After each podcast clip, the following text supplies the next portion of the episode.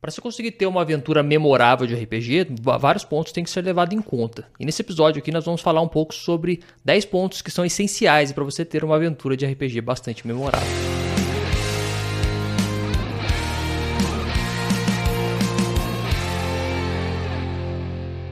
Esse é mais um episódio do podcast Mestre Teórico, esse podcast que é focado em te dar dicas para você se tornar um mestre de RPG cada vez melhor. Eu sou o Luiz Oliveira aqui do RPG Tips e hoje a gente vai tratar um pouco sobre esses 10 pontos aqui relacionados à criação de uma aventura memorável do RPG. E quando eu falo aqui não é nem só na criação, na escrita da aventura em si ou no estudo de uma aventura pronta. Estou falando aqui mais na questão de você, como você faz para poder levar também durante o jogo e os elementos que você tem que colocar durante o jogo para você ter essa aventura aí memorável e, e, cada vez incentivar os jogadores a voltarem para as próximas sessões. É muito bom você se atentar a todos esses 10 pontos, porque eles vão garantir não só o sucesso da sua mesa, no sentido de que os jogadores vão querer voltar cada vez mais, mas também vão garantir que você vai ter uma história que vai ser bastante emblemática e bastante completa, completando diversos pontos importantes dentro da arte de mestrar RPG. Já vamos aqui para o primeiro ponto importante que você tem que levar em mente na hora de montar e conduzir uma aventura de RPG, é a questão do drama. Tudo no RPG está relacionado ao drama. O drama que é esse conjunto de atividades relacionadas à história que faz com que ela se torne interessante, que ela prenda a atenção de quem está assistindo, de quem está consumindo aquela história. No caso de filmes, livros, séries, e também no próprio RPG trabalha muito com esse ponto do drama, da importância do drama para fazer a história fazer sentido e chamar a atenção. E o que é esse drama? Esse drama é um conjunto de coisas, como uma controvérsia, cenas que envolvem mistérios, os conflitos da história de uma forma geral, e também o todo o controle que você faz para poder ativar as emoções dos jogadores. Como eu sempre falo, é sempre bom você trabalhar em cima do conceito do IED. Se você não sabe, tem um episódio aqui do podcast que explica isso. Você pode estar vendo mais detalhadamente, que eu explico em detalhes sobre isso, mas Resumindo, o IED é um processo de imersão que leva às emoções, que leva à diversão no RPG de mesa. Então sempre você vai tentar buscar trabalhar as emoções dos jogadores, porque a partir do momento que eles têm as suas emoções ali trabalhadas, ou as suas emoções ativadas das mais diversas formas, você vai ter eh, maior chance deles se tornarem para o jogo, deles gostarem da aventura, deles quererem continuar jogando e seguindo tudo o que está acontecendo ali, empolgados com as cenas que virão. E esse drama ele é gerado então por esses conflitos, por essas, por tudo isso que você vai colocando na história para não deixar a história de forma parada. Pense nos filmes, por exemplo, que você sempre percebe que tem esse drama, esse forte apelo por trás de uma história, que, que, o personagem é colocado sempre em posição ali de escolhas difíceis às vezes, ou ele encontra ali conflitos que vão contra a própria existência dele, que ele tem que se questionar muitas vezes. São pontos controversos para na visão do próprio personagem, lembrando que é sempre na visão dos personagens, é o que está acontecendo aqui, porque o jogador vai estar interpretando o personagem. Então você tem que colocar a história no ponto de vista desse personagem, que é o que vai gerar a imersão. Ele, ele se sentir no papel ali daquele personagem. E quando você vai trabalhando isso, você tem várias formas que você consegue trabalhar esse drama. Por exemplo, ali questões de drama policial, drama político, dramas domésticos, dramas adolescentes e vários sistemas de RPG eles ajudam, eles auxiliam para você para que você consiga trabalhar esses níveis de drama. Você tem é, RPGs que são mais investigativos, que trazem ferramentas, que trazem recursos para você trabalhar dramas policiais. Tem outras RPGs que tem todas uma mecânicas para você trabalhar dramas, dramas políticos, seja mais num tempo medieval, como o Game of Thrones RPG, seja em tempos de sci-fi, muitos trazem isso. Não importa muito o cenário ou o sistema, você consegue aplicar isso aqui independente do tema que você esteja abordando. Também tem dramas domésticos, dramas adolescentes que você consegue tratar no seu jogo, desenvolvendo mais o personagem do jogador, fazendo com que aquele personagem se torne mais profundo, consiga desenvolver outras camadas, além das camadas mais básicas ali da classe dele, da raça, dos atributos, das perícias que ele tem.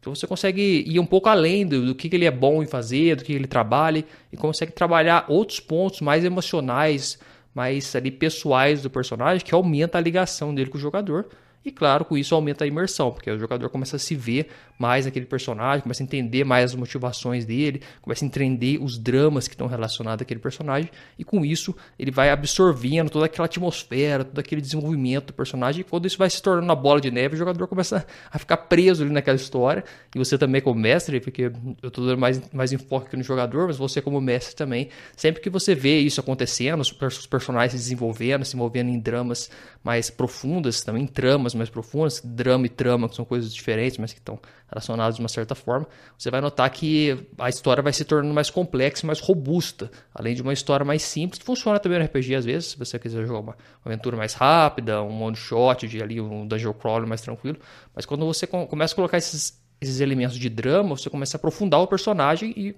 quando você vai aprofundando o personagem, você vai vendo que ele vai ficando mais interessante para a história. É só você pegar aí um filme que você gosta com personagens mais profundos, você vai notar que eles são bem mais impactantes do que às vezes um personagem mais raso, um personagem que não foi tão bem trabalhado, pode ser também num jogo eletrônico que você goste. Você vai ver que quanto mais profundidade o, os desenvolvedores colocam, mais interessante esse personagem fica. E você, como mestre nesse, nessa questão, vai ser o, como se fosse o desenvolvedor daquele personagem, junto com o personagem do jogador. Você coloca os elementos para que o personagem dele possa se desenvolver. E muitos desses elementos são o que é chamado aqui de, que eu chamei aqui de drama, que é, são os conflitos, são os mistérios envolvidos, controvérsias que ele tem que colher, as, as, emoções que você vai trabalhar dele, as escolhas, tudo isso gera, gera esse drama interessante, felicidade, medo, todos esses sentimentos que geram, deixam o personagem bem mais interessante. Então, assim, a primeira coisa que você tem sempre colocar numa aventura para se tornar memorável e boa, você tem que colocar drama no seu jogo. A segunda coisa que você tem que colocar também no seu jogo, que não pode faltar, é o ritmo. Ritmo é um, um ponto bem complexo, assim como todos que eu vou falar aqui, tá? todos aqui dariam, dariam e podem ser aprofundados em um episódio à, parte para cada um deles, desses 10. Mas se você quiser também que eu, que eu aprofunde mais ainda em cada um desses pontos, você deixa nos comentários, pode ser aqui do YouTube, ou se você já estiver ouvindo no Spotify, pode me mandar por direct também pelo Discord, qualquer coisa. A gente, que, que vai ser interessante saber a sua opinião sobre isso. Mas voltando aqui no ritmo, o ritmo ele denota tudo que você, como você vai gerenciar cenas dentro do RPG. Ritmo, por definição, é isso. É como você vai gerenciar cenas dentro do RPG de mesa. Você, como mestre, tem essa capacidade de gerenciar isso, de ver o, como elas irão acontecer, como será o prosseguimento das cenas, é, o que vai aparecer em determinado momento, o que vai sair de cena, quais são os pontos de vista, como os personagens vão ter contato com aquele mundo, tudo isso é gerenciado por você que é mestre. E você tem que escolher muito bem isso e a partir do momento que você vai dominando essa habilidade de ditar o ritmo de cenas, você vai tornando o seu jogo muito mais dinâmico, muito mais interessante. Você tem que ver que as cenas elas não necessariamente têm que ser rápidas, ou têm que ser lentas, ou têm que ser grandes, ou têm que ser detalhadas, ou sem detalhes. Não existe uma regra fixa. Existe um conjunto de regras que você consegue aplicar para você tornar uma cena do jeito que você quer. Você pode escolher deixar uma cena mais rápida, uma cena mais lenta, uma cena mais detalhada, menos detalhada. E a partir do momento que você começa a tomar essas decisões de forma mais consciente, você começa a ter um maior controle sobre a sua aventura. E como você tem um maior controle, o jogo se torna mais interessante do ponto de vista de plot, do ponto de vista de dinâmica. Porque quando você é mestre de RPG e não tem tanto controle das coisas que estão tá acontecendo, você começa a ficar meio perdido e as coisas começam a acontecer. É muito caótico o ambiente de RPG. Você nunca vai ter controle 100%, porque são pessoas se envolvendo numa atividade social, não tem como você controlar isso 100%.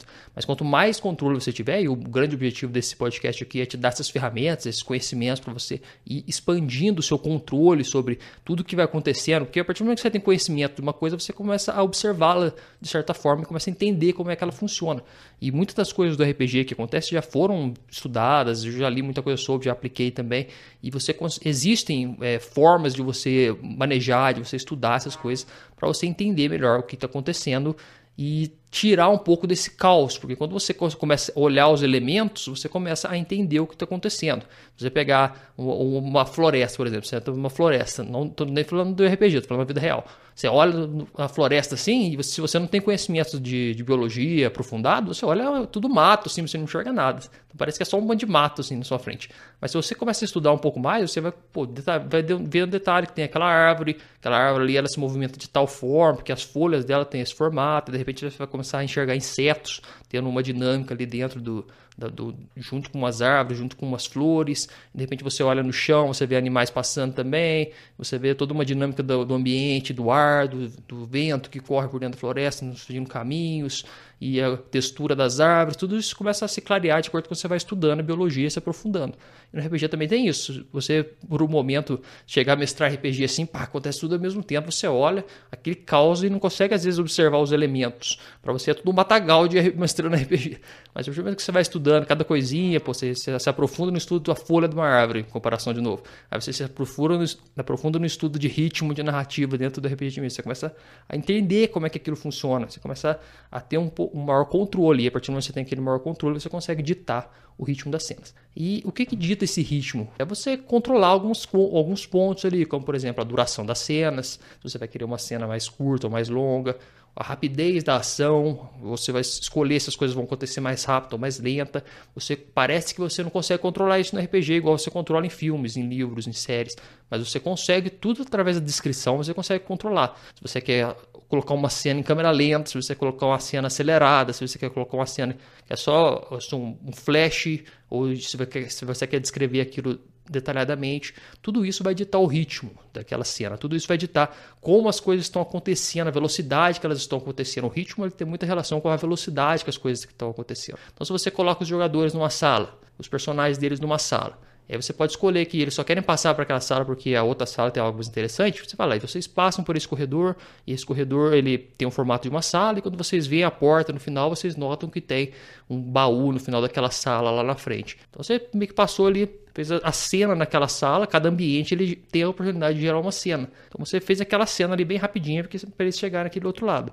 Mas da mesma forma, você poderia escolher tornar aquele corredor, aquela sala mais demorada. Vocês passam ali, vocês notam que as paredes estão têm ranhuras e um vento fraco ele corre pelo, pelas ranhuras, parecendo vir pelo, pelo lado exterior. Se você tenta sentir um cheiro, parece um cheiro de enxofre, bem fraquinho assim, vindo do, de, desse ar, desse ar que está saindo. Tal. Você começa a detalhar mais, aí você vai puxar a atenção dos jogadores para esse corredor, não tanto para aquela sala que tem um baú lá na frente. E você vai gerenciando isso, você vai vendo que, de acordo com você vai gerenciando, você vai comandando a atenção. E quando você comanda a atenção, você comanda também para onde é o ponto de vista dos, jogadores. Os jogadores estão olhando ali pelos olhos dos seus personagens. Pode ser dando uma visão primeira pessoa ou uma visão de terceira pessoa. Você consegue controlar isso também tudo com a sua narrativa. E além disso, atrelado a isso, você também consegue controlar isso com o seu o ritmo da sua voz e também com a música e com gestos, né? Só que gestos ele é um pouco melhor no RPG presencial. Online é um pouco mais difícil, até porque a maioria das pessoas não usa câmera e nem é necessário usar câmera, você pode só narrar por voz. Mas se você estiver jogando presencial ou narrando com câmera, que a sua câmera pegue uma quantidade igual, por exemplo, aqui que eu estou filmando, que eu consigo filmar minhas mãos, se você consegue ver isso, você consegue utilizar mais também as suas expressões corporais para ditar o ritmo da cena. Mas com a voz e com música você já consegue também. E como você faz isso? Você coloca o, uma música que você pode gerenciar vários tipos de emoções através das músicas. Vamos supor que eu vou trabalhar com um exemplo aqui porque o conceito é um pouco amplo. Então vamos ir um pouco longo, né? Para a gente não ficar tão tanto tempo preso aqui no ritmo. Vamos tentar, só posso colocar mais por cima aqui. Se você controlar o ritmo da cena através da música, você pode colocar uma música mais dinâmica ou uma música mais lenta. Que uma música mais lenta ela vai colocar esse tom mais misterioso, você pode, pode escolher uma música mais de mistério, e você pode pesquisar no YouTube, por exemplo, temas, músicas de mistério, ou em inglês, né, Mystery Musics, e aí você acha lá playlists e músicas à vontade para você usar para isso. Aí você coloca aquele tan de fundo, aquele bem tan, música de terror, sabe aquela, aquela ceninha de terror que faz um tan, tan, tan, tan, tan, e aí você narra. Então vocês chegam nesse ambiente, vocês notam que o ar parece um pouco mais gélido do que o normal, tá? Num canto da sala, tem um tipo um pano que está tampando alguma coisa, mas daquele pano tem um formato que parece ser humano. Você nota que aquele pano ele está um pouco manchado de sangue. E a música de fundo. Aí você, pô, o jogador vai ficar todos apreensivos. Você coloca o ritmo da cena na hora ali, aquele ritmo mais lento, aquele ritmo misterioso, a cena mais estendida, mais demorada. Como se estivesse num filme mesmo. Vê aquela, aquela cena de filme de terror que a pessoa vai chegando para poder puxar o negócio. Você puxa, sai o gato, depois o monstro, o monstro tá atrás. Um clássico, eu já, já dei também esse exemplo em outros podcasts. Então, eu gosto muito de filme de terror, você deve saber disso. E também você consegue controlar essa, essa combinação. Você viu que nesse exemplo que eu fiz essa combinação da musiquinha, que eu fiz aqui na boca aqui, junto com um ritmo da voz, uma voz mais lenta. Gostaria que quiser uma, uma cena mais acelerada, você coloca, aí você coloca uma música lá de, de ação, tá, eles estão fugindo dos bandidos, você coloca lá, e aí eles correndo, vocês estão começam a correr desesperadamente dos, dos bandos de bandidos, eles estão correndo atrás de você, a cavalo, tirando, a doidada atrás de vocês, e você está cavalgando, eles correndo atrás de vocês, de repente vocês notam que o penhasco está logo à frente, não tem mais muito para onde correr ali. E eles estão bem atrás de vocês tirando. O que vocês vão fazer contra isso? E a música tá, atrás, pô, já entra a cena, tá? a energia vai lá em cima da cena, fica aquele ritmo acelerado. O jogador tem que tomar decisão meio que rápida, assim, né? Mesmo que eles tomem mais lenta a decisão, na história é coisa rápida. Então eles já vão decidir ali meio no impulso. Nossa, eu vou frear meu cavalo, tentar fazer uma curva, um drift de cavalo para correr para o lado. Aí você nota que quando você faz isso, os, os bandidos, de, dois deles não têm tanta habilidade com o cavalo, eles passam reto, cara lá de cima do penhasco, mas outros três têm habilidade para fazer essa mesma curva e continua a perseguição e a música de fundo e a voz e tudo isso você vai editando, você vai subindo o ritmo da narrativa. Com esses dois exemplos aqui, eu acho que foram dois opostos bem interessantes, que é o oposto no sentido da cena bem acelerada, que normalmente é uma cena de ação, e uma cena mais lenta, que normalmente é uma cena de mistério ou uma cena de drama também. Pode ser uma cena quando algum personagem muito querido, um NPC, veio a morrer, uma coisa do tipo assim. Você pode fazer a descrição mais lenta, as pessoas estão levando, tal, flores para o seu túmulo. Aí você coloca um Naruto Sad Song de fundo, né? Um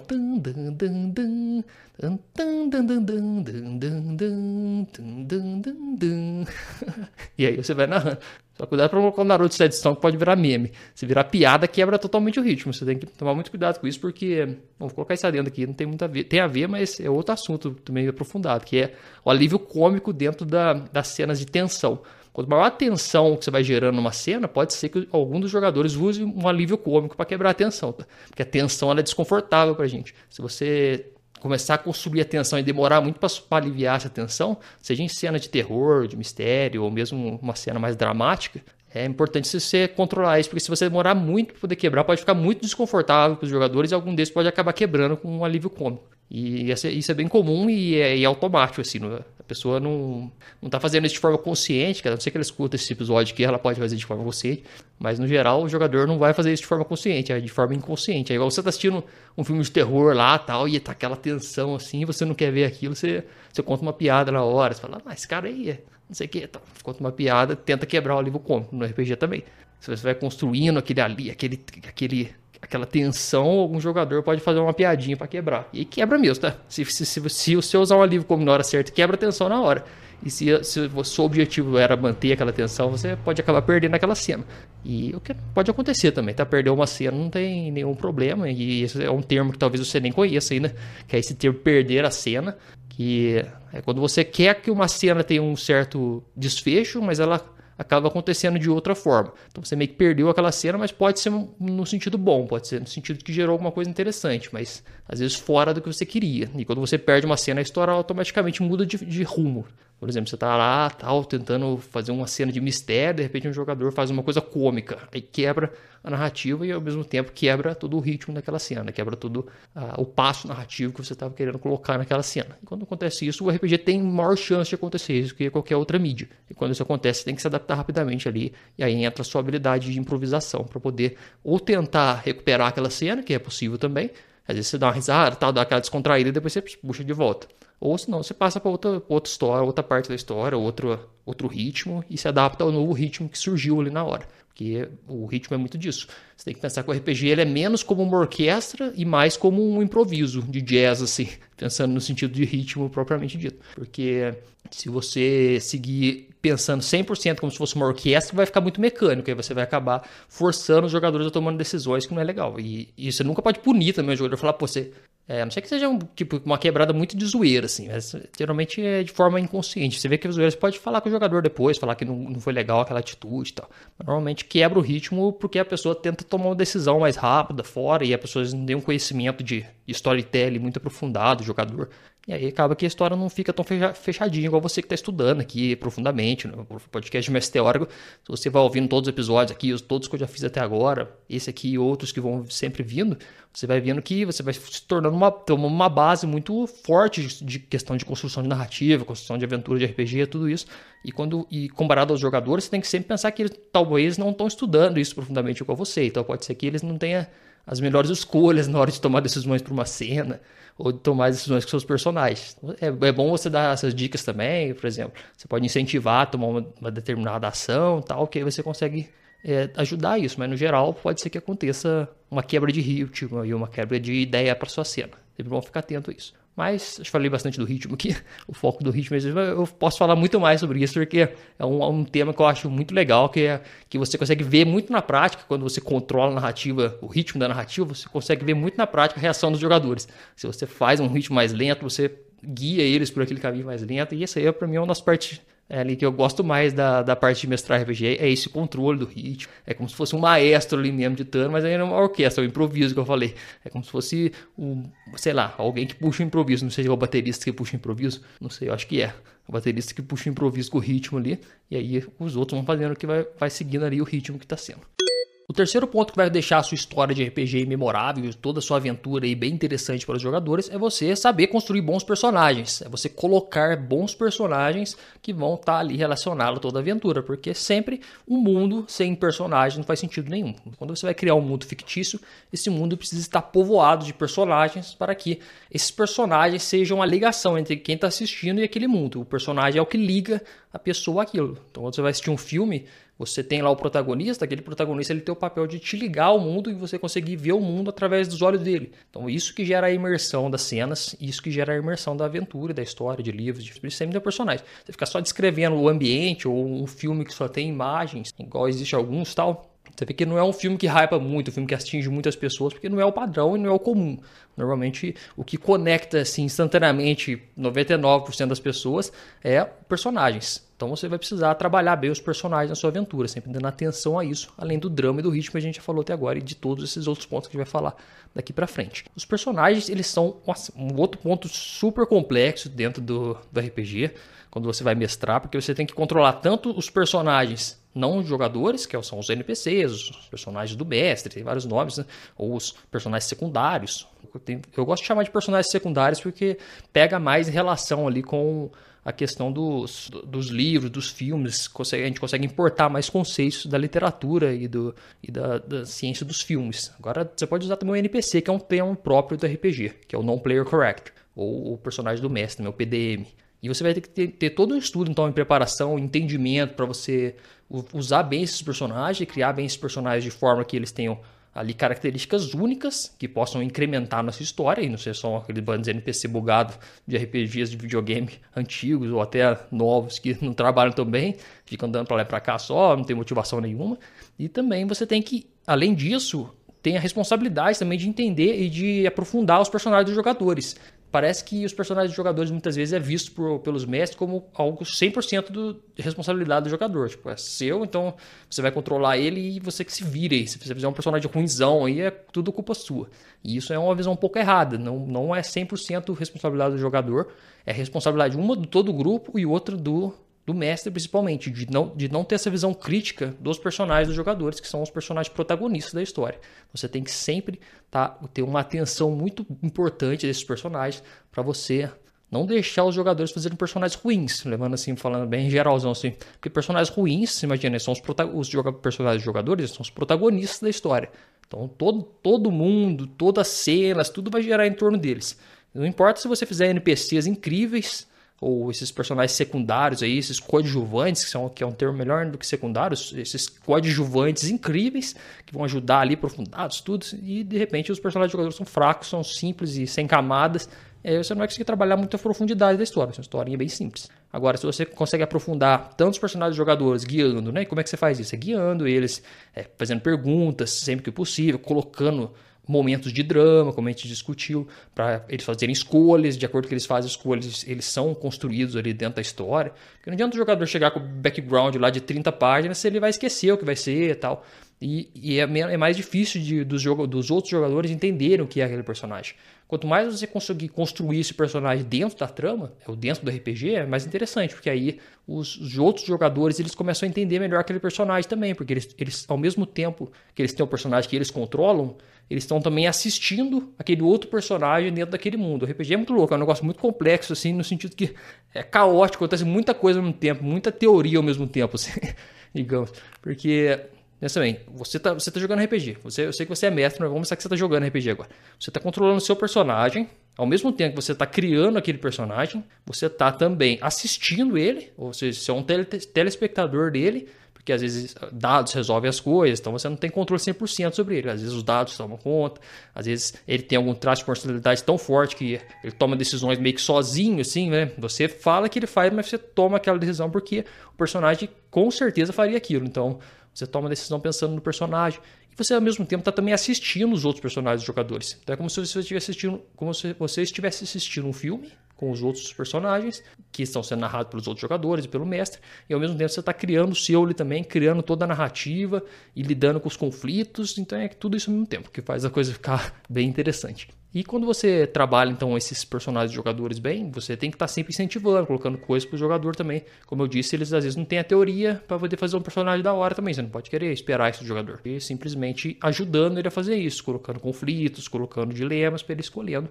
e os seus NPCs também se desenvolvendo durante o jogo. Essa é uma dica legal também de você ter em mente, é de você tentar desenvolver os personagens dentro do jogo para todo mundo ter contato com o desenvolvimento. Porque às vezes você faz um personagem super legal, super aprofundado, mas na cena ele aparece só um pouquinho, então é tipo, os jogadores pegaram isso aqui dele, enquanto era um personagem super aprofundado. Então, às vezes você perdeu o serviço.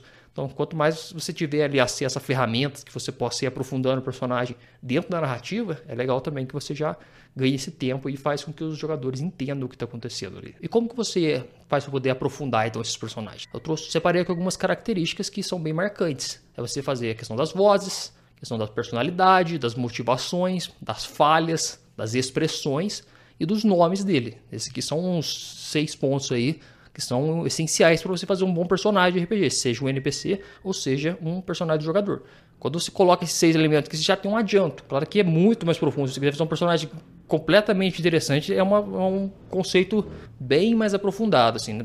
Claro, com o episódio, já acho que eu até falei disso já aqui no episódio, mas pode, posso aprofundar muito mais, porque é um tema praticamente infinito aqui, porque você começa a importar conceitos de, de outras mídias, por exemplo, de livros, de filmes, de narrativa é, criativa, tudo isso vai adaptando para os personagens de RPG. E é uma vasta literatura mas também. A humanidade escreve sobre construção de personagens desde, sei lá, desde quando começou os estudos de qualquer coisa. Pegar lá a história do. Você pegar lá a jornada do herói, tudo isso aí está relacionado à construção de personagens. Então você pode estudar infinitamente sobre isso. E eu estou sempre estudando sobre criação de personagens porque, como eu coloquei nessa lista aqui, é muito importante. Quando você tem personagens interessantes, você marca muito a narrativa e torna ela muito mais memorável e legal para os jogadores. Então tem que trabalhar sempre esses pontos, fazer vozes, fazer personagem que faz assim, faz, faz assim, faz assim. Parece meio cômico, né? Você pode dar risada, achar, os caras vão achar que eu tô, tô, passando vergonha, eu tô passando vergonha aqui fazendo essas coisas. Não, é totalmente diferente. Você faz isso, você, com certeza, você aumenta o interesse dos jogadores na aventura. Eles podem dar uma risadinha da primeira vez, na segunda, depois que eles acostumar, eles vão começar a gostar. Personalidade também, você trabalhar todas as personalidades, fazer os personagens mais sérios, personagens mais alegres, personagens mais é, faladores, outros mais, mais calmos, mais silenciosos. Você pode pegar um, um vasto frame ali, uma, uma, sequência de personalidades e ir trabalhando para poder. Quanto mais você variar no seu jogo, mais interessante. E aí você vai, vai emendando, né? Coloca uma voz com uma personalidade, você pode combinar vozes com personalidades. É, você coloca os personagens com motivações também, para não ser só aquele vendedor que compra tudo que você leva e vende tudo que você precisa. Aquele clássico de RPG eletrônico, você chega lá, tem um cara lá vendendo coisa no, no IN, lá, né, na, na estalagem. Aí você chega lá com 30 armadura, com 20 capacete, 5 espada longa, não sei o que, o cara te compra tudo, te dá aquele tantão de gold, nem sabe o que vai fazer com tudo aquilo umas armaduras que não faz nem sentido tal. Então você coloca as motivações. Por que, que o taverneiro tá querendo ter essa taverna? Por que, que ele tem essa, essa estalagem aqui? Porque há 10 anos ele era um aventureiro, mas aí de repente ele perdeu um membro importante da, da, da parte dele, do grupo dele, ficou traumatizado. E aí ele foi e começou a, a trabalhar nessa taverna, e fez essa taverna aqui para poder esquecer o passado dele. Só que ele era um aventureiro muito famoso, então, às vez ou outra aparece alguém que identifica ele e tal. Você conhece essa história? Essa história é bem famosa da literatura. Eu acabei de copiá-la aqui num, numa questão de reskinning. Reskinning também é um termo interessante para algum, algum outro episódio aqui. Se você quer saber mais, você fala também nos comentários. Sobre reskinning, eu, eu te falo mais em um outro episódio. E você também colocar aí as falhas dos personagens. Poder, os personagens não pode ser só coisa boa, tanto os jogadores quanto os NPCs. Você tem que incentivar os jogadores a criarem personagens com falhas. E quando eu falo falhas, não é só falhas mecânicas no sentido de pontos, por exemplo, ele ser bom em força e ele ser ruim em inteligência. Isso aí dá a impressão que é uma falha. É uma, de certa forma, é uma falha, mas se você colocar falhas no sentido de pontos é, negativos ou pontos que podem ser trabalhados ali para poder desenvolver o personagem. Por exemplo, ele ter um, um parente é, pode ser considerado uma falha como viajante. Ele tem uma fraqueza, né? Falhas é melhor o termo, talvez fraquezas também encaixe bem nesse, nesse ponto. É, não é só ele ter coisas, pontos fortes, mas ele ter pontos fracos também. Porque se ele tem um parente, ele tem um ponto fraco. Se ele tem é, algum tipo de lembrança, um trauma, pode ser um ponto um fraco, algum tipo de debilidade, até que seja física, é, é, ali psíquica, ou qualquer coisa que você trabalhar, que você vai aprofundar esse personagem bastante. Não precisa ser muito, não precisa exagerar, tá? Colocar 10 falhas, 10 coisas, não sei o que, de personalidade, fazer 5 vozes diferentes de personagem. Não precisa fazer isso também, não. Fica, começa a ficar muito complicado também, já, se colocar o personagem, sei lá. O personagem, ele tem 10 personalidades, ele faz 10 vozes, não sei o que, já é, eu acho besteira, já. Acho que já é over. Passou já da, da meta. É uma, acho que uma motivação, uma personalidade, uma voz, tá? Pra cada personagem legalzinho assim, quando ele destaca ainda, né? Você precisa ficar aprofundando muito, o personagem vai aparecer uma vez só, eu falei. Isso aí já é o suficiente para você deixar a história mais interessante. Também colocar algumas expressões ali, colocar alguns algumas vistos de linguagem, coisa que deixa o personagem marcante. Aquele clássico piscar o olho, coçada atrás da cabeça toda vez que fala, mentira é, carregar alguma coisa importante, né? Aquele, o jogador que tá sempre, o personagem está sempre olhando o relógio, tá sempre olhando o relógio, a aventura sci-fi que existe relógio, tá sempre olhando relógio, relógio, relógio. O jogador fala, por que esse cara tanto olha no relógio, né? Ele fala, ah, não, eu não posso perder o trem. Perder o trem? Como assim? Esse é maluco, tá? Não posso perder o trem. O personagem fica sempre assim, ó. O jogador chega para pedir informação para ele, ele tá sempre assim, ó. Não, não sei o que, eu não vi nada sobre isso, eu não vi nada sobre isso, eu não sei nada sobre o que falaram sobre esse viajante, tá? Por que você tanto olha nesse relógio? Não, eu não posso perder o trem. Já é, tipo, já é sci-fi, não tem mais trem, tá ligado? Os caras usam carro voador. Já, você pode brincar, aí eles vão lembrar, né? Aí, vamos supor que eles têm que falar desse personagem lá na frente, sobre o que, que eles vão lembrar desse personagem, sobre essa marca dele de personalidade. Falar, ah, aquele cara que olhando no relógio lá, esperando o trem. Pá, marcou esse personagem. Esse personagem possivelmente nunca mais vai ser esquecido pelo grupo. Todo mundo vai lembrar dele, assim como possivelmente você vai lembrar dele também daqui a um tempo. Só de eu ter narrado ele aqui mais ou menos. Acabei de criar aqui agora. Então, muito importante você trabalhar aí os seus personagens dentro da sua aventura. Quarto ponto aqui importante para você ter uma aventura de RPG bem interessante é você trabalhar bem as suas cenas.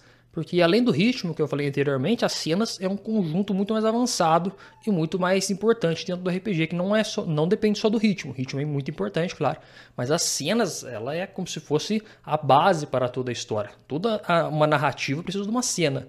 As coisas não acontecem no nada. As coisas acontecem, mesmo que seja no nada, ela está acontecendo no nada, que é uma cena. Ou seja, é um ambiente. E a cena é, é, não só o conjunto do ambiente, mas é o conjunto das ações que acontecem ali também. Você pega o ambiente, você junta com as ações que vão acontecer ali e junta forma uma cena.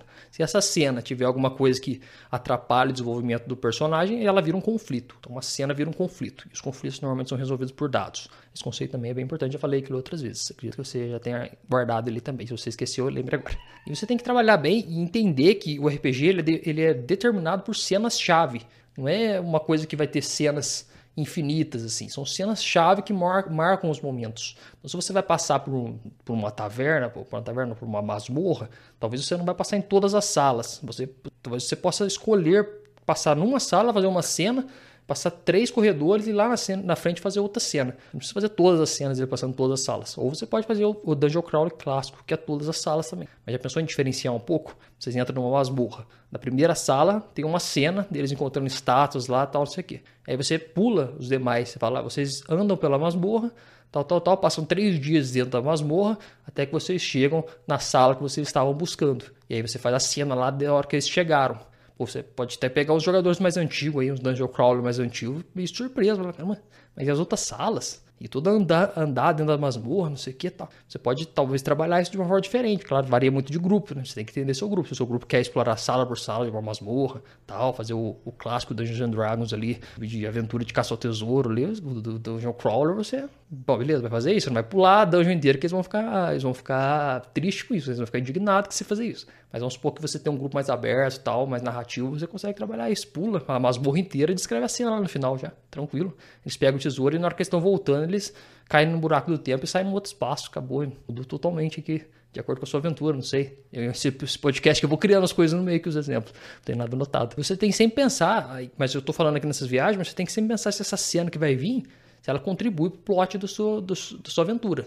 É sempre bom você colocar uma cena que ela vai ter algum embasamento ou alguma coisa para ajudar você a construir a sua aventura. Porque, como eu disse, as cenas elas são os elementos básicos ali da aventura. Você junta um conjunto de cenas, você forma uma aventura ali, que vai, elas vão se juntando, formando aquela história. Né? Imagina que tem uma cena que é um bloco aqui, que é essa cena. Quando você faz uma outra cena, você junta ela aqui, elas são emendadas para formar a aventura. Né? Elas formam aqui o arco inteiro narrativo. Então toda cena ela deveria ter a sua, a sua certa importância. Você colocar uma cena lá que não vai justificar muito porque que ela está acontecendo, possivelmente você está perdendo tempo ali, porque o RPG ele tem um tempo limitado, não é infinito. É igual o filme. O filme ele tem uma hora e meia, ali, duas horas para ser contar uma história. Você ficar colocando um monte de cena ali que não faz sentido, você vai acabar é, perdendo tempo ali e não vai focar no que precisa. O RPG também tem uma sessão ali que você vai ter quatro horas para jogar. Tem que encaixar ali as cenas que fazem sentido. Se colocar os jogadores ali perdendo tempo, você possivelmente vai perder tempo da narrativa do entorno, que pode gerar lá no final você não conseguir concluir a sua história, porque um jogador teve que mudar de cidade, sei lá, o outro teve filho, sei lá, aconteceu alguma coisa. Sempre acontece isso e pode ser o risco da sua aventura acabar sem sem acabar de verdade. E além de tudo isso, é muito importante você também manter a estrutura da sua narrativa, porque quando você vai colocando essas cenas, se você, se você não juntá-las de uma forma que elas façam sentido, a sua aventura inteira pode não ter uma estrutura tão interessante aquela divisão clássica, né? Claro que existem diversas estruturas narrativas, tá? avançadas, mas a básica que funciona, que é utilizada em Hollywood, por que você não utilizaria no seu RPG se é utilizado em Hollywood e faz sucesso e vende milhões de reais de dólares de filmes? Porque funciona. Então você colocar uma aventura dividida em ato 1, 2 e 3, que parece uma coisa batida, sei lá, que o Aristóteles estudava, como é que funciona até hoje, você pegar e estruturar essa sua aventura para ela se encaixar nesse, nesse padrão, ou seja, ela tem um ato 1 mais tranquilo, uma introdução, ter uma divisão do ato 1 para o ato 2, que é aquela quebra, né? O personagem ele sai numa jornada que não tem mais volta, dali para frente a vida dele vai mudar, e aí escalar toda essa jornada no ato 2 para chegar lá no final do ato 2 ter um momento importante, de repente ele entra no ato 3 e de repente ele chega no clímax dentro do ato 3, depois resolve o clímax e aí o, a história se completa. Você conseguindo fazer essa estrutura aí, fechando a história, pá, os jogadores vão ficar malucos com essa história. Vocês vão lembrar da RPG para sempre, pode ficar tranquilo. Normalmente isso não acontece, normalmente a aventura acaba antes, o jogador sabe porque não tá entendendo o que tá acontecendo, porque de repente tá numa cena que de repente tá noutra cena, nada a ver, de repente a cena tá escalando a tensão, de repente cai a tensão, não faz mais sentido. De repente tinha um NPC lá importante, o NPC sumiu e o item se perdeu, que às vezes fica muito por conta das rolagens de dados, aí morreu o personagem o protagonista, morreu no começo da história. Já era, aí pode acontecer N, coisas que vai bugar a, estrutura da sua história. E você não pode deixar acontecer isso. Como eu disse, você tem que tentar sempre ter o controle das coisas e, a, e você ter o controle das cenas é essencial para você conseguir fazer aí essa estrutura da sua, da sua história, para ela ter começo, meio e fim. Porque se uma história não tiver começo, meio e fim, ela possivelmente vai, vai ficar ruim. E que é, os jogadores vão sentir que faltou alguma coisa. Porque os jogadores eles consomem conteúdos mais diversos e eles, eles sabem identificar ali naturalmente o começo, meio e fim de histórias. Isso aí é do ser humano meio que inato já. Você nasce com isso instintivamente. Então, se, você, se a sua história do RPG não tiver isso, eles vão notar e vão possivelmente ficar com esse sentimento ruim que tá faltando uma coisa. Quando você mestra RPG, o que é mestrar RPG bem? É você não deixar esse sentimento ruim no jogador. Faltou alguma coisa aqui, faltou alguma coisa nessa história. Você controlar as cenas é extremamente importante. Outra coisa que marca bastante o seu RPG é você conseguir controlar subtramas dentro dele. Porque isso aí é um, é um, ponto bem importante e às vezes é feito meio de qualquer jeito, que são popularmente conhecidas como as side quests ou as sides dentro do RPG, tanto eletrônico como de mesa. Mas às vezes ela é feita só de uma forma meio vaga, assim, só para, sei lá, para os personagens farmar um XP e aí subir de nível e poder enfrentar o boss depois. Só que se você levar só por esse ponto aí, que é importante também ter isso, né? Porque o que é o ganhar XP? É evoluir o personagem, não só no ponto de vista das das forças dele, das questões físicas, mentais, de magia, mas também evoluir ele num ponto de vista mais aprofundado, emocionalmente, pessoalmente, na sociedade, tudo isso você consegue trabalhar e as subtramas são essenciais para isso, para você poder fazer esse trabalho, você se aprofundar nisso. E quando você começa a trabalhar nisso, você vai ver que os personagens eles vão se tornando cada vez mais interessantes de acordo com que você consegue trabalhar as subtramas. Se você colocar as subtramas muito vazias, sem muito motivo, por exemplo, eles, eles entram numa cidade. Pegar a mina, a mina perdida de, de Pandelver, de exemplo, do D&D, quinta edição, essa aventura que é bem, bem comum. Assim. Eles chegam em Pandalim, que é uma cidade lá da Costa da Espada, e lá, na, e lá em Pandalim eles conseguem pegar várias quests. Eles conseguem investigar lá um mago, que tem lá, que parece que está mexendo com necromancia, eles conseguem investigar uns orcs, eles conseguem investigar um druida que tem numa cidade lá perdida, que tem uns monstros planta lá, eles conseguem investigar a questão do, do dragão, dos goblins, tudo. Então tem várias side questzinhas para ele poder fazer. Só que se você só for tacando side quests, é, beleza, você tem que investigar aqueles orcs ali. Aí você chega lá, tem os orcs, mata o orcs, volta pra cidade, farm gold. Aí tem que investigar aquele mago lá. Aí vai lá, pá, mata o mago, pega as coisas, volta, farma gold. Não sei o que, tem que ir lá pegar, investigar o druida, vai lá, não sei o que. Pô, não tinha por que ter um mago, um druida, um orc, porque é tudo a mesma coisa, tudo ir lá, batendo o que tiver lá, não importa o que seja, pegar tudo que tiver e trazer de volta e pegar o dinheiro de recompensa. Então por que ter um monte de bicho diferente? Põe tudo orc, então. Ou põe tudo, sei lá, qualquer coisa, qualquer saco de pancada pra ir lá bater e pegar os itens e voltar. Então, você tem que tentar trabalhar subtramas para dar profundidade. Eles vão naquele mago lá, mas o mago ele está atrelado ou à história, ou a algum personagem, ou alguma coisa do mundo que você queira mostrar que justifica eles passar lá duas, três sessões fazendo aquilo. Porque senão você vai perder muito tempo da sua aventura principal. Como eu disse, você precisa manter a aventura principal. Você precisa manter a estrutura, subindo, escalando a aventura para chegar no clímax e terminar. O seu, seu, seu, arco principal ele tem, que se, ele tem que se desenvolver durante o jogo. Então, você coloca uma side quest ali, quase como um filler de anime, que não acompanha nada aqui a história, você vê que muita gente pula os fillers dos animes, porque você até pesquisa no Google lá, fala que você nunca fez isso se você assiste anime. Quais são os episódios filler de, do, do anime tal? E se você não tiver com muito tempo para assistir tudo, você fala, você, ó, vou assistir aqui do, do 1 até o 15, aí sei lá, do 15 até o 25 é filler. Então eu vou pular esses aqui e vou continuar a história. Porque você quer saber a trama principal, você não quer ficar perdendo tempo na side quest dos personagens. E no RPG é a mesma coisa. Apesar da side quest ter a sua importância, você tem que usar elas para torná-las interessantes para os jogadores. E como você faz isso? É colocando elas atreladas à história principal, de forma que elas vão desenvolver a história principal. Então lembre-se sempre disso, de você trabalhar bem essa side quest para elas não serem só missõezinhas secundárias sem muito propósito. Por exemplo, lembra do filme Blade Runner, o primeiro lá, da década de 80. Você tem o personagem principal, do Harrison Ford, que ele é um Blade Runner. O que é um Blade Runner? Ele é uma pessoa responsável por caçar replicantes, ou seja, aqueles é, caçar e eliminar, né, aposentar, que é o termo do filme, do, do, cenário, aposentar aqueles replicantes, que são tipo uns androides lá muito próximos de humanos. Se você não assistiu, assista, que é muito bom esse filme. Ele tem esse objetivo. E aí o que acontece? Chega o contratante dele lá e ele tem todo um plot, né, que ele sofreu muito, ah, que, ele, que ele viu que, os, que os, esses replicantes estavam ficando muito próximos de humanos e ele meio que se aposentou, assim, não queria mais trabalhar com isso. Mas aí o chefe dele vai lá um, um certo momento e meio que pressiona ele para ele fazer um serviço para ele, que é caçar quatro replicantes que saíram de Marte lá, fugiram de Marte e vieram para Terra e tem que ser detidos porque eles são perigosos. E aí, beleza, ele tem que aceitar, porque o cara meio que chatangeia ele, não dá outra opção. Então ele aceita e ele começa a seguir essa, essa quest aí que é dele, né? Que é a aventura principal, caçar esses quatro, esses quatro personagens. Essa é a quest principal dele. Então ele começa a caçar esses personagens, pá, encontra o primeiro, encontra o segundo, se não assistiu, não vou te dar muito spoiler não, porque vale muito a pena assistir. Só que ao mesmo tempo que ele tá, que ele tá fazendo essa quest aí, que é basicona, ele conhece uma dessas replicantes que é a Rachel, ele se aproxima dela e começa a ter tipo, uma interação mais ali, mais próxima com ela, começa a entender melhor sobre os replicantes e tal.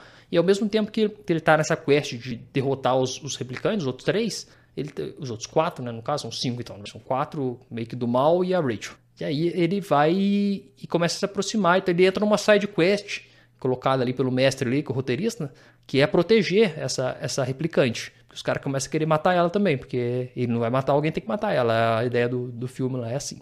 E ele entra nessa side quest que também é proteger ela. Então essa vai, você vê que a side quest ela vai acontecendo junto com a quest principal dele. Então ele está caçando aqui os replicantes e ao mesmo tempo ele está protegendo a Rachel do jeito que dá dele. Depois no final lá acontece algumas coisas. Você tem que assistir for ver. Então sempre que você conseguir atrelar, tem a side quest de levar o item até não sei na onde. Por que, que eles, eles, já vão ter que ir lá mesmo naquela cidade? Já, vai, vai, já coloca a aventura lá também, o que, que eles vão ter que fazer da aventura principal. Porque senão eles vão ter que bater lá naquela cidade, aí fazer um negócio. Aí depois volta, não sei o que. E depois vai pra quest principal, desvinculou muito, não pode deixar desvincular muito, porque se desvincular muito perde um pouco da ideia original e o jogador começa a ficar meio perdido o que, que era a aventura principal.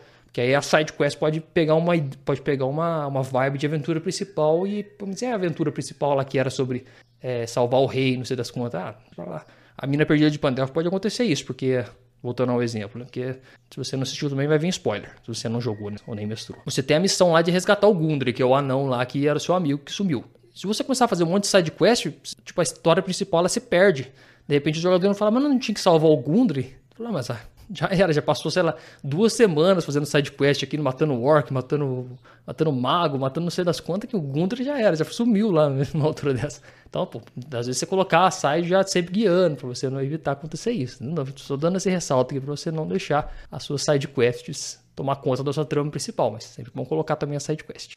Bom, e aqui nós tivemos cinco pontos importantes até então para você ter a sua aventura de RPG bastante memorável. E eu vou falar um pouquinho dos outros pontos agora que tem que você tem que ter, que são todos da mesma importância. Eles não estão ranqueados necessariamente em ordem de prioridade, eles estão ali só demonstrados como se você precisa trabalhar todos eles dentro da sua aventura se você quer ter uma aventura de RPG muito considerada muito boa.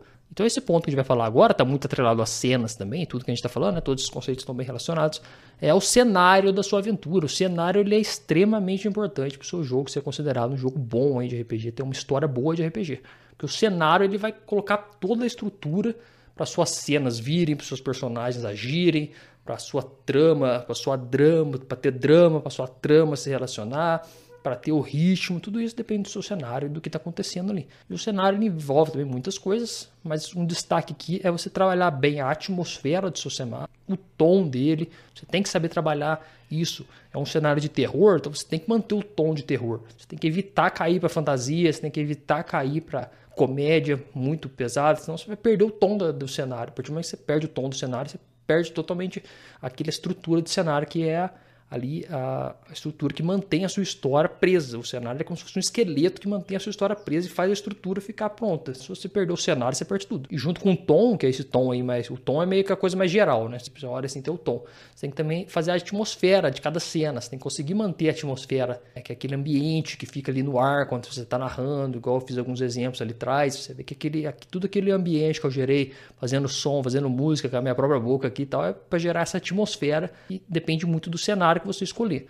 E você tem também que trabalhar o seu cenário com bastante profundidade, porque se você não trabalhar o seu cenário com profundidade, ele possivelmente vai ficar vazio, vai ficar genérico. E quando o seu, cenário é muito genérico, os jogadores têm dificuldade de entender ele legal, de fundar nele, de entender o que está acontecendo. Então é bem importante você dedicar o tempo seu de criação na sua aventura. Vamos supor que você vai ter um tempo para criar o seu RPG. Gaste tempo trabalhando no cenário. Isso é uma dica que eu deixo para você que faça isso seja os seus próprios cenários que você está fazendo, aí você vai dedicar mais energia ainda para criar as coisas, ou seja um cenário que você esteja estudando para mestrar nele. Então vamos supor que você queira mestrar o RPG Alien RPG. O Alien RPG ele tem um cenário do Alien RPG do filme, né? Que é o Alien. Tem todo esse, esse universo de aliens, das criaturas, Aí já puxa lá para os Prometeus, puxa lá para o Predador, tudo isso é do mesmo universo. Você vai ter que gastar um tempo estudando isso. Estudando como é que funcionam os xenomorfos, como é que são o Predador, biologia, os locais que eles têm, os planetas, como é que é a galáxia, como é que é a questão da cultura, da economia, tem aqueles, aqueles aquelas naves gigantes que transportam carvão, inclusive é tema da, do primeiro filme. Tudo isso vai trabalhar as armas, os, os cargos, os marines, como é que funciona a estrutura militar, tudo isso vai ter que ter isso em mente para você poder puxar uma aventura de Alien, senão fica uma aventura que não faz sentido para quem gosta de Alien ou para quem quer se aprofundar nesse cenário. Porque aí você não chama de Alien. eu sou desse jogador. O cara me chama pra chamar um, um, jogar um jogo de Alien. E eu que sou um cara fã da franquia. Beleza, pô, quero sentir lá, me sentir imerso no universo do Alien. Aí chega lá, o cenário não tem nada a ver com o cenário do Alien sei lá, é um cenário maior colorido tal, com as luzes piscantes, os aliens, sei lá, são uns bichos meio D&D que você chega, desce, desce uns tiros neles, explode, e você mata muito alien um atrás do outro. Isso aí você quebrou o sistema. Pra você pensar no, no Alien, o primeiro filme, é uma nave, os personagens confinados lá dentro, e tem um alien. Tem um monstro dentro de uma nave. Pô, pensa bem. Se colocar 10 aliens e os caras saírem matando alien numa pegada meio Doom assim, já, já mudou o cenário. Eu gosto, não é que eu não gosto desse estilo de jogo. Eu gosto de Doom, eu gosto de entrar e de explodir um monte de bicho, D&D também. Só que se você se propõe a mestrar um cenário X, você tem que se manter congruente àquele cenário. Então, o jogador vai ficar cismado e vai falar, pô, vim aqui jogar um jogo e tô pegando outra coisa. É igual D&D também, clássico. Você se propõe a mestrar D&D Forgotten Realms, Pá, o Minster Omar andando lá, não sei o que, Costa da Espada, pô, jogador que é D&Dista já faz tempo, tipo eu, você me chama pra uma aventura dessa, eu vou jogar, beleza, D&Dzão lá, raiz mesmo, Costa da Espada, vamos, pô, entrar lá na cidade, serem heróis lendários, matar geral os monstros e ficar, ficar da hora mesmo. Aí, pô, aí você me coloca numa aventura investigativa, bem investigativa mesmo, profunda, investigando tramas políticas relacionadas aos, aos personagens, ao rei, não sei das quantas tal. Pô, eu vou ficar meio puto, já vou falar, não, aí não. Vim jogar D&D, não vim jogar Game of Thrones RPG ou algum outro Hair Tour, algum outro, assim, Pendragon, né? Eu vim jogar D&D, então D&D eu quero jogar, quero, pô, ter a possibilidade de soltar minhas bolas de fogo, minhas mãos mágicas, de usar, encantar uns bichos e tal. Tudo isso tá, tá, é muito emblemático do cenário. E não é por causa do D&D, isso é por causa do cenário de Forgotten Realms. Por isso que você tem que entender bem a atmosfera e o tom do cenário, para você não cair nessa. E quando você, quando o mestre não conhece muita profundidade, você pode deixar muito genérico. Então, por exemplo, vai mestrar D&D, de repente está mestrando Senhor dos Anéis no Forgotten Realms. Eles têm muitas relações entre eles, mas são, tem algumas diferenças. Se pegar um jogador mais detalhista, ele pode pegar. Então, se for mestrar para mim um dia, fique esperto. Vou ficar, vou ficar atento nesses pontos. E você tem também que ficar atento no dinamismo do cenário, né? Que é outro ponto importante que eu quero deixar marcado aqui, é que o cenário ele muda com o tempo, não é uma coisa fixa. Você vai começar um cenário, uma aventura, o tempo vai passar dentro do jogo, as coisas vão mudando.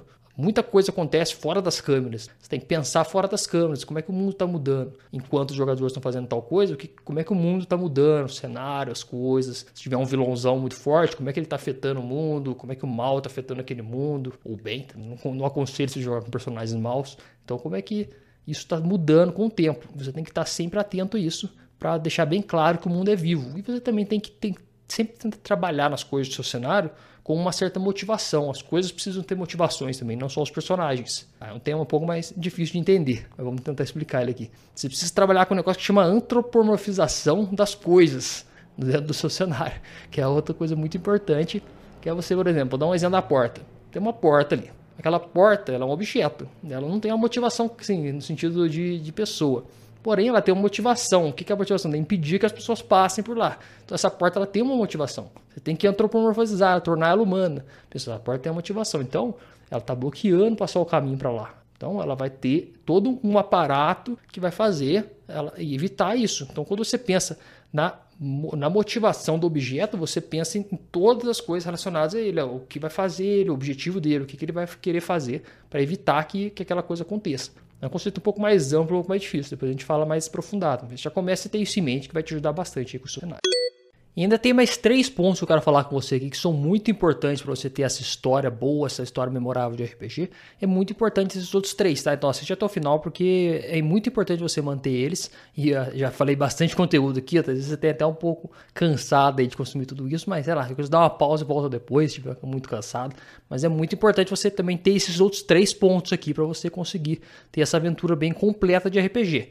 E o que eu vou falar agora aqui, os outros, outros quatro, são quatro. E o outro que eu vou falar aqui muito importante são os diálogos. Os diálogos, essa aqui é, possivelmente você nunca ouviu falar. Que é uma coisa bem específica e que às vezes fica um pouco não tão claro dentro do RPG de mesa, igual é claro em outras mídias. Porque nos filmes e nos livros, principalmente, você consegue ver muito bem a estrutura do diálogo. Você quando está lendo aquele livro lá que você gosta, de literatura, né, sem ser um livro aí é, de não ficção, vamos pensar num livro de ficção, você vê que vem um texto descrevendo a narração, o narrador, né? Pode ser um narrador personagem, um narrador onisciente, vem descrevendo a ação, e de repente entra o diálogo, bem claro. E normalmente vem lá um risquinho, né? Qual é o nome daquilo? É aquele risquinho, esqueci o nome agora, e aí vê o texto falando o que aquele personagem está falando. Normalmente ainda vê um ponto e no final vai falando, falou com uma voz mais fria, falou olhando no relógio quanto esperava por sua encomenda, Fulano falou enquanto prestava atenção. Normalmente é assim que funciona. E quando você pega para ler o roteiro de um filme também, você vai ver que os diálogos são bem claros também. Vai ter a descrição lá, você pegar um, ali um, um, roteiro, né, bem escritinho ali, descrevendo. Não sei se você teve, já teve curiosidade de ler um prompt ali, um, um, script de um filme, é bem interessante. Pesquisa depois pra você dar uma olhada em algum que você goste aí. Vê que é totalmente diferente do filme depois que vai ser pro final. Aquele texto que vai falar que os, que os personagens, ali, os, os atores vão decorar os textos que estão ali tudo. Você consegue o screenwriter, né, screenwriter. Você vai ver que ali tem todos os detalhes do diálogo também, bem separadinhos tal, para poder mostrar o que, que vai ser. Agora, no RPG não é tão clara essa divisão do que, que é diálogo do que, que é narração. Uma, muitas vezes é misturado ali, porque tanto o mestre quanto o jogador ele faz ações é, ele faz ações ali como pessoa, né, de narração e faz ações de diálogo também. E é meio misturado ali no RPG, não fica tão claro essa divisão. Só que você, como mestre, que quer se tornar aí mais atento às coisas, ser mais consciente, você tem que começar a perceber os momentos que são diálogos e os momentos que são narrativos. Isso faz toda a diferença. Você vê que nos livros e nos filmes eles são muito bem delimitados, porque são extremamente importantes ter essa divisão. Quando você está descrevendo uma narração e quando você está fazendo um diálogo. Então, quando você vai fazer um diálogo, você tem que sempre pensar que esse diálogo ele tem que servir ao plot, ele tem que servir à história. Não pode ser um diálogo vazio, assim como não pode ter cenas vazias, diálogos vazios também não adicionam nada à história. Se você pegar e colocar os personagens para conversar de coisas muito nada a ver, muito fora assim da, de, de algo que vai desenvolver a história, você vai estar tá perdendo tempo e vai estar tá perdendo foco na imersão da história. É muito importante você manter esse diálogo. Pensa novamente, sempre quando tiver um, uma dúvida, assim, você volta para os filmes. Pensa nos filmes para você ver. Os personagens não ficam conversando aleatório sobre qualquer coisa o tempo inteiro. Eles focam os diálogos, tem poucos diálogos e são diálogos emblemáticos. Muitas vezes algumas frases de cinema viram até citações de tão pesadas, tão fortes que são essas frases. Então, hasta la vista, baby, é um diálogo. De que filme que é esse? Você lembra lá do, do filme, Schwarzenegger falando isso e tal, porque é, faz parte de um diálogo, mas é um diálogo que serve ao plot, que ele, ele fala isso porque ele tem esse bordão aí, que é quando ele vai matar os bandidos, tal, o diálogo, e tem toda essa importância. E além disso, o diálogo também ele, ele faz a conexão entre os personagens. Como eu disse, as cenas não são nada sem os personagens fazendo coisas lá dentro, fazendo ações lá dentro, que é o que forma as cenas. Os cenários, pega o cenário, coloca os personagens fazendo ações lá dentro, vira cenas. Quando você coloca esses personagens para interagir entre eles, o que vai conectar os personagens é o diálogo. Eles vão interagir entre eles através do diálogo. Então é muito importante você ficar atento quando acontecem esses momentos. Porque as cenas normalmente são divididas dessas duas partes, são de narração e diálogo, não tem mais outras coisas acontecendo. Então é descrição e diálogo, descrição e diálogo, são as duas coisas principais. Então se você normalmente é mais atento à descrição e deixa o diálogo correr solto, você está esquecendo 50% do, do que é importante naquela cena. Então você tem que estar sempre atento a como é que está sendo esse diálogo. Logo que lógico que não tem como você ficar tipo, parando, você, você não está dirigindo a cena de RPG, você tem que, pensar, tem que ter isso em mente também. Às vezes o jeito que eu falo que parece que você, mestre, é um diretor direto da cena. Você é o diretor, só que você não pode ser direto, você não pode fazer igual corta, você não pode fazer um corta lá no meio. Senão você vai quebrar totalmente o ritmo ali da mesa do RPG, que não necessariamente é uma gravação de um filme e tal. Você pode fazer um corta, volta, faz de novo essa narração, esse diálogo que não ficou legal. Nunca faça isso. Se fizer isso, você está sendo condenado como mestre. Não faça isso. Você tem que fazer de uma forma, é sempre de uma forma natural o papel de mestrar. Sempre que pá, você entendendo, você tem um conceito, e aí na hora da prática você vê o que está acontecendo, aquele caos, e aí você vai pá, colocando uma coisinha ali e tal, sempre sem deixar os jogadores perceberem.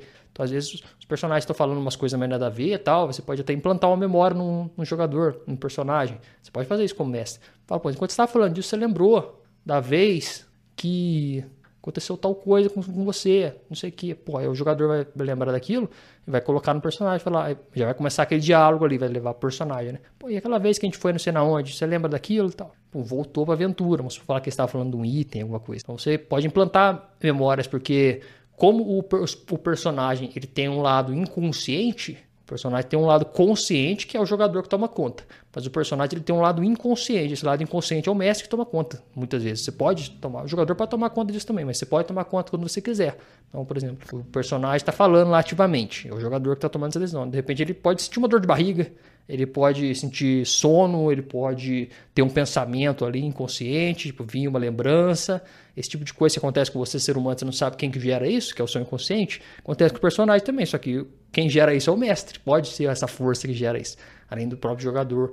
O jogador pode isso também. Né? Então ele está falando ativamente ali, só que ele pode ter a ideia de que o personagem teve uma dor de barriga bem na hora. Então ele fala, ah, meu personagem começa, eu começo a sentir dores de barriga. Ele pode também, ele pode também agir com o próprio subconsciente dele. É uma coisa válida, digamos assim. A não ser que você queira manter 100% ali imersivo, que dá para fazer também, mas os jogadores não são tão acostumados a esse estilo, tá?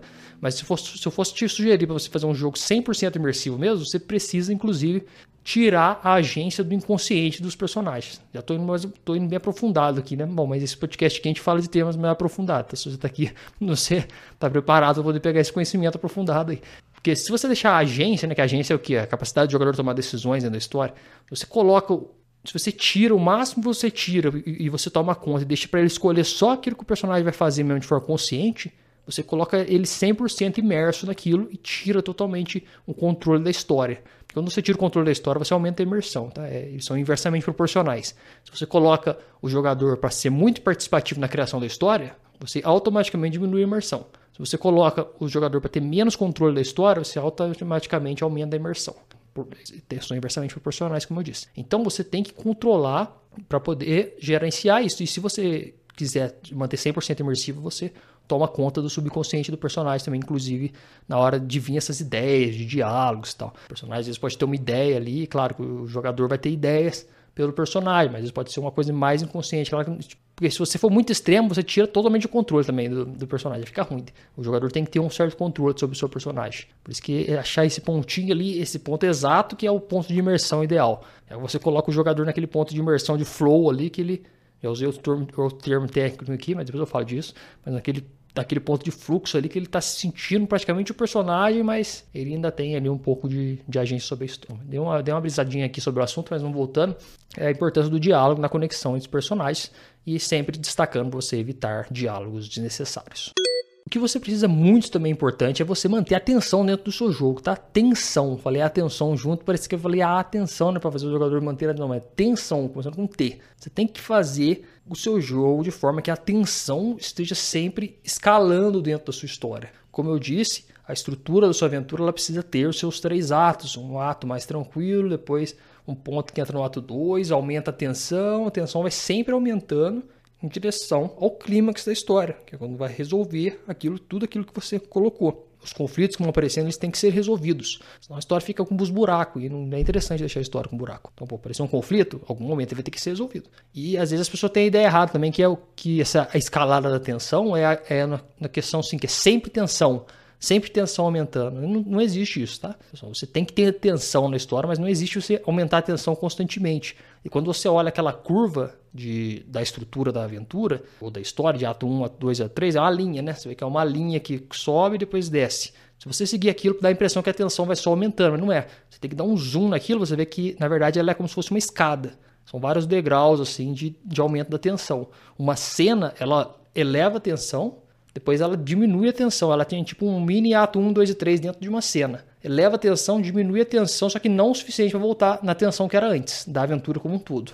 Um pouco, é um pouco mais aprofundado esse, esse, esse conteúdo aqui, esse conceito já é mais um pouquinho mais difícil de entender, mas tentar explicar do jeito mais claro que possível. Que é assim, você começa a elevar a história, começa com praticamente zero tensão. Eu vou, vou sempre usar exemplos aqui para tentar deixar mais interessante, mais fácil de você entender também. A história sempre começa com zero tensão. Então tá, os, os aventureiros estão lá numa taverna, um classicão, estão lá numa taverna conversando, tomando cerveja, pá, se divertindo. Isso aí é zero tensão né? Os personagens estão cegados ali, não tem nada ali impedindo eles, eles não estão com nenhum objetivo em mente e tal. Zero tensão. Aí de repente começa a aparecer alguma coisa estranha, tal. Eles começam a ser apresentados ao mundo, essa primeira fase de baixa tensão é para você apresentar o mundo, apresentar os personagens, apresentar um pouco sobre a história do universo, do mundo ali, tudo que você faz isso nesse, nesse ato 1 aí. Só que um pequeno adendo, tá? Que você tem que ter um momento ali que você dá, uma, dá aquele pico no começo só para dar aquele susto, depois volta pro ato 1 de novo. Eu acho que eu já falei um pouco sobre a estrutura da história também em algum episódio, mas não lembro. A gente entra mais a fundo também se tiver dúvidas. Mas você tem que manter sempre essa, essa leve essa leve crescente. De repente, quando entra no ato 2, no ato 2 para frente, o negócio começa a escalar mais. O que é o ato 1 para o ato 2? É, é, eu já falei aqui antes nesse episódio mesmo. É quando o personagem ele, ele chega, num, ele tem que tomar uma decisão que não tem mais volta. Então, quando ele toma essa decisão, ele, pá, ele, ele não tem mais volta, não tem como ele voltar ao ponto dele anterior.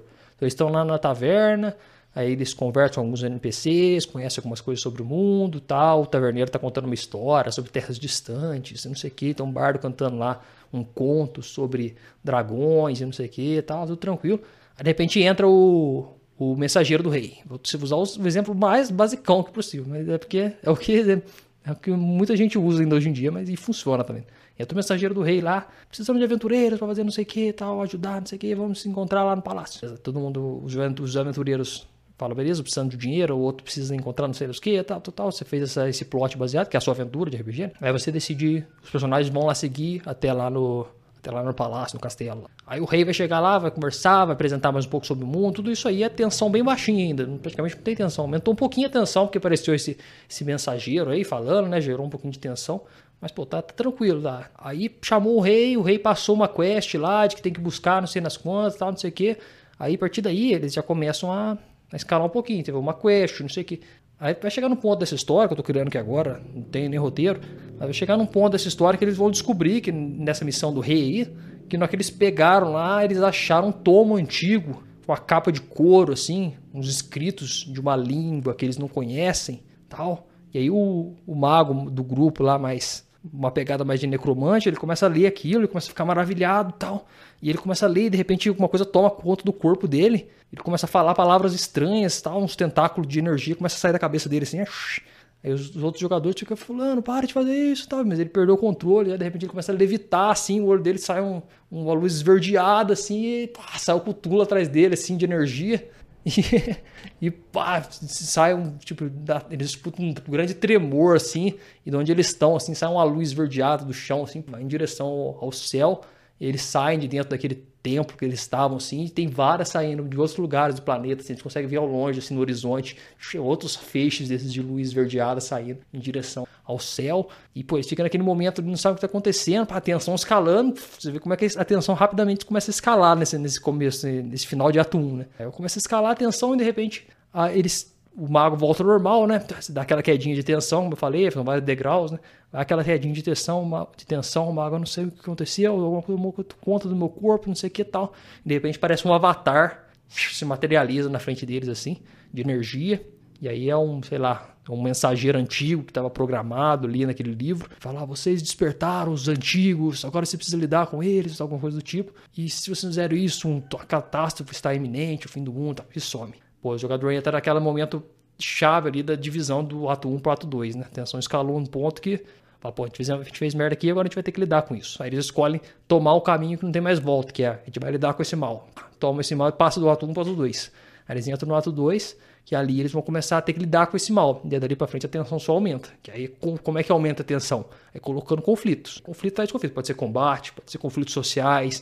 Aí entra viagens, aí começa a aventura do RPG mesmo. Do jeito que a gente conhece. Que é viajar, é enfrentar monstros, enfrentar coisas. Não importa o cenário, o sistema. Estou dando um exemplo aqui mais medieval, mas vejo que eu já misturei um pouco com Cthulhu aqui. Misturei um pouco para poder realmente você ver que não que é independente do cenário, do sistema sua estrutura. Tem que, você tem que fazer ela. E aí esses conflitos que escalam a tensão da história, que a gente está falando sobre tensão nesse ponto, eles são tanto internos quanto externos do personagem. Muitas vezes a gente fica mais tentado a usar os conflitos externos, que são os conflitos que geram mais fácil ali, né? Tipo, eles estão tentando chegar lá no, no, primeiro deus antigo que eles, que eles invocaram. Na hora que eles estão chegando lá, aparecem um, os Minions para poder não deixar eles chegar. Isso aí é um conflito externo clássico, basicão, que qualquer um consegue fazer. Mas se você consegue colocar conflitos internos também, sei lá, o personagem tem que um desses deuses antigos que que veio, ele tipo meio que encarnou no corpo de uma criança, então para derrotar, ele tem que derrotar a criança também, pá, com um conflito interno, aumenta a tensão e já coloca o personagem num, num dilema ali existencial. Se um personagem bom, ele vai tentar arrumar um jeito, qualquer outro jeito, tudo isso ajuda bastante você ficar de olho sobre a tensão, hein, mano. E os últimos dois pontos aqui, eles estão diretamente relacionados, para a gente poder fechar aqui todos esses conceitos. E como a gente viu até agora, todos esses pontos eles estão dentro da linha do tempo da sua história. Quando você vai começar a mestrar RPG, você vai começar num ponto, vai ter esse, exemplo que eu usei aí da, da, dos atos, né? E tudo aí dentro você vai ter as tensões. Controlar o drama, controlar o ritmo, controlar ali os personagens, as cenas, subtramas que vão aparecer, os cenários, os diálogos, a tensão, tudo isso vai ter que estar tá controlando. Você vê que a vida do mestre não é fácil, né?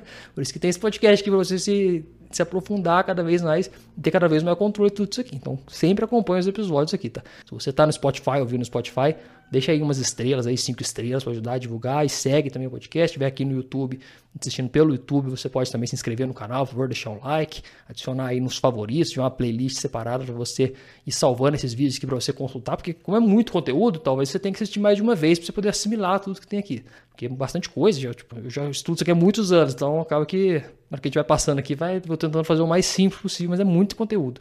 Então, assim, é muito, tipo, muito no sentido de quantidade mesmo, para você poder assimilar. Então, se você, inclusive, quiser ter o caderninho do RPG Tips aí, eu sempre deixo esse conselho, você sempre fazendo anotações aí para você lembrar dessas coisas. E tem um mapa mental que eu uso também, se você quiser baixar esse mapa mental, vai estar tá no post do meu blog lá, desse, desse, desse episódio do podcast. Se você acessar lá, você consegue baixar o mapa mental, que tem também essas anotações. E como eu estava falando, tudo isso que eu falei está entre o começo e o final da aventura. Tudo está dentro dessa aventura, mas o início em si, o iníciozinho e o final são dois, dois pontos muito importantes também dentro de uma história de RPG. E você tem que se atentar a isso. Vou falar um pouquinho do início primeiro, que você tem que aproveitar esse momento, quando começa a história, para você captar a atenção dos jogadores. Como, eu disse, o começo da história normalmente tem baixa tensão, tem pouca tensão, e é, é, fácil você dispersar nesse começo. Tanto quantos filmes você já não começou a assistir e parou? Por quê? Porque o começo tem baixa tensão, então é difícil você ficar preso ali logo de cara. Então, como é que você tem que fazer para poder aumentar essa tensão? Você tem que colocar alguma coisa que rapidamente capta a atenção dos jogadores. Claro que o início também é uma ciência própria. Não vou estender mais aqui que o episódio já está bem grande, já deve ter mais de, de uma hora de episódio, e você não vou me adentrar muito como você faz um bom início aqui, mas é importante você entender que o início é importante nesse ponto aqui desse episódio. Entenda que o início é importante. E você tem que usar ele para captar a atenção dos jogadores. Quando você capta a atenção, você consegue direcionar a história mais um pouco até chegar no ato 2. Do ato 2 para frente ali, aí beleza. Ali a própria história já mantém a atenção. Que é igual no filme também. Depois que você assiste um tempinho de um filme ou de um livro, chega num certo ponto ali que você lê e nem vê mais o que está acontecendo. Você já sentiu isso com um livro? Você está lendo um livro, o começo parece que é tão maçante, demorado, de repente, pá, quando chega ali na, num, ali mais ou menos num um quarto para dois quartos do livro ali, você começa a ler freneticamente e de repente acaba o livro, você nem viu. Por que, que tem essa dinâmica? Né? Porque o começo tem pouca tensão. Depois a tensão vai aumentando, quanto mais tensão, mais imersão. E de repente você leu e nem percebeu. E essa que é a ciência por trás dessa sensação que você tem. No RPG é a mesma coisa. Depois que você capta a atenção, você consegue desenvolver muito mais rápido. E normalmente tem um recurso, alguns recursos para você captar essa atenção no começo, que é dar uns picos de tensão logo no começo, que é aquela cena clássica de luta no começo da taverna, sabe? Pô, tá todo mundo de boa conversando, de repente vem um, começa a brigar tal. É uma forma de chamar a atenção bem básica, mas que funciona. E também você pode aproveitar o início da aventura para você definir o tom. Como é que vai ser o tom do seu jogo? Você mostra no começo. É um jogo mais sombrio. Primeira cena já é uma cena mais sombria.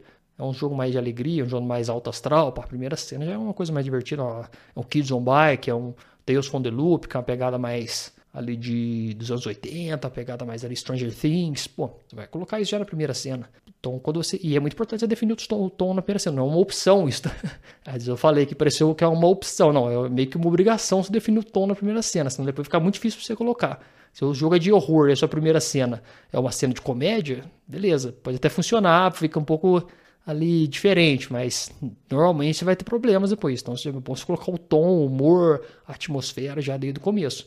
Coloca já a atmosfera mais depressiva, pá, mais pesada. Não depressiva no sentido de entretecer os jogadores necessariamente, vai mostrar que o jogo é mais carregado. Você vai fazer um jogo de terror, por exemplo. E você também já pode fazer algumas perguntas iniciais ali para introduzir os personagens no início. É bem importante você colocar isso, perguntar como é que eles são, tal, se apresentar, introduzir o personagem no mundo, não só com eles falando ativamente, mas também com outros NPCs que estejam com eles, aproveitando tudo isso, para você manter um início bem interessante. E o final, como eu disse, né, o início e o final, né, esse aqui é o ponto 9 e o ponto 10, que é o final agora, é você tem que fazer também um bom final para sua história. E as histórias elas precisam obrigatoriamente terem finais. Muitas aventuras de RPG, inclusive já aconteceu comigo. Contei no episódio aqui, se você descer o feed aí, você vai ver que o dia que eu entristeci os meus jogadores, acho que é esse o nome, você vai ver que eu já deixei uma aventura grande de dois anos, quase sem final. E é uma coisa que eu carregava até há pouco tempo. Eu tô mais tranquilo, eu não lembro mais tanto, mas era uma coisa que eu sempre carregava aí que, que relacionada a isso, de Pô, se, se, você não finalizar uma aventura de RPG, normalmente fica uma sensação muito ruim nos jogadores e em você como mestre também. Então você precisa sempre pensar que a aventura tem que ter final. E quando eu falo aventura, não é a side quest, tá? é aventura mesmo. Se você abrir um plot, vamos botar no nosso exemplo lá dos deuses, lá que, você, que o mago leu o livro e invocou os deuses antigos tal. Tem que derrotar todos os deuses, trazer de novo a paz para a terra e cada um ir para sua casa e sua coisa.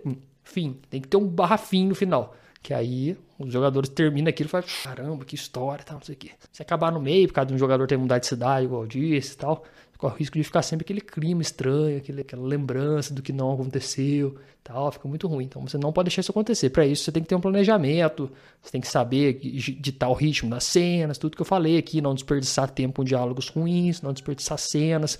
Isso aqui está tudo relacionado ao que eu fui falando durante esse episódio. Porque o final seu, o que que, tem, que, que seu final tem que fazer? Basicamente quatro coisas.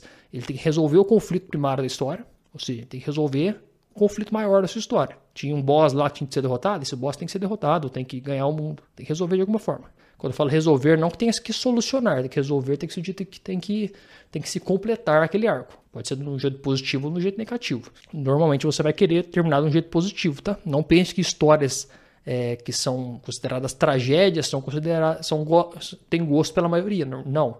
A maioria das pessoas gosta de histórias com finais felizes. Então, se você tiver um grupo que você não conhece tanto, é melhor você terminar com, com um final feliz. Que a maioria das pessoas gostam de histórias com finais felizes. Então, você precisa resolver esse conflito. São quatro coisas que eu falei, né? Você precisa resolver outros conflitos que você abriu também no final da sua história, até o final da sua história.